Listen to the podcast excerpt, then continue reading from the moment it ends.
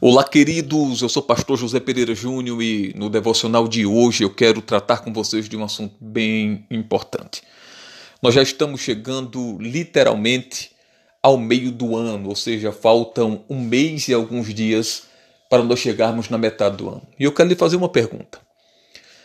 Aqueles votos, aquelas promessas que no dia 31 de dezembro do ano passado vocês fez que iria mudar algumas coisas, que iria tomar algumas atitudes que precisava para a sua vida.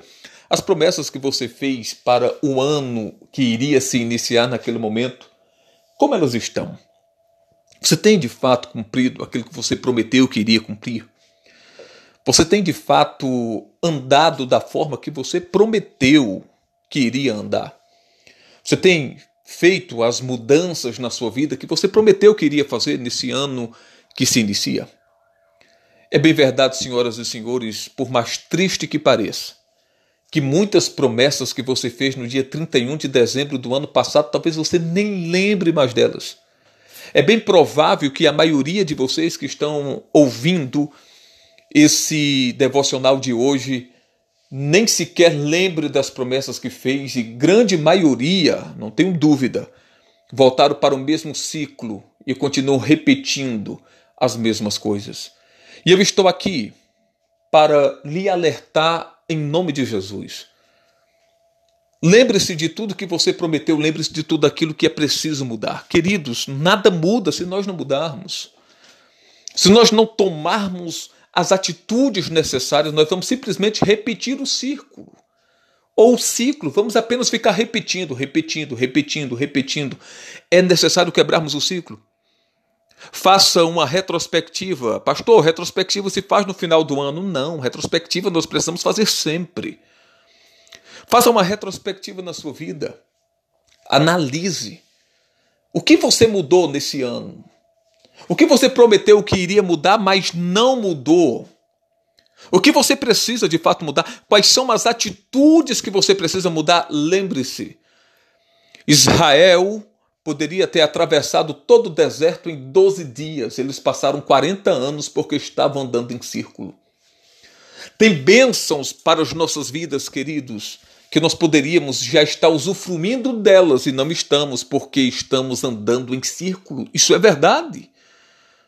Então, em nome de Jesus, acorde para a realidade. Você nasceu, você veio a existir nesse mundo para viver o extraordinário de Deus. Mas para que isso aconteça, é necessário que haja uma posição, que haja uma postura minha.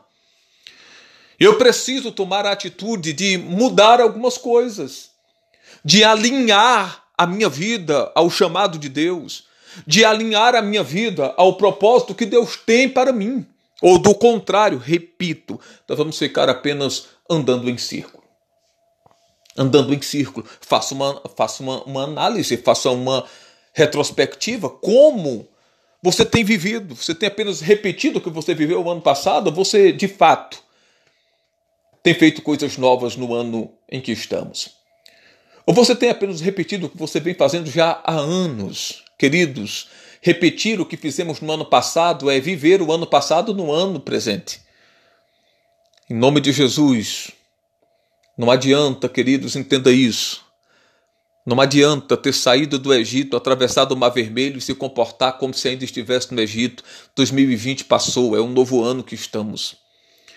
Novas perspectivas são necessárias, novas atitudes são necessárias, novos posicionamentos são necessários, mudanças são necessários, ou do contrário, vamos apenas ser uma repetição daquilo que já passou. Pense nisso, analise, reflita, faça uma retrospectiva e entenda o que é preciso mudar, as atitudes novas que são preciso tomar e viva, querido, querida, viva, pois afinal de contas foi para isso que você nasceu. Analise.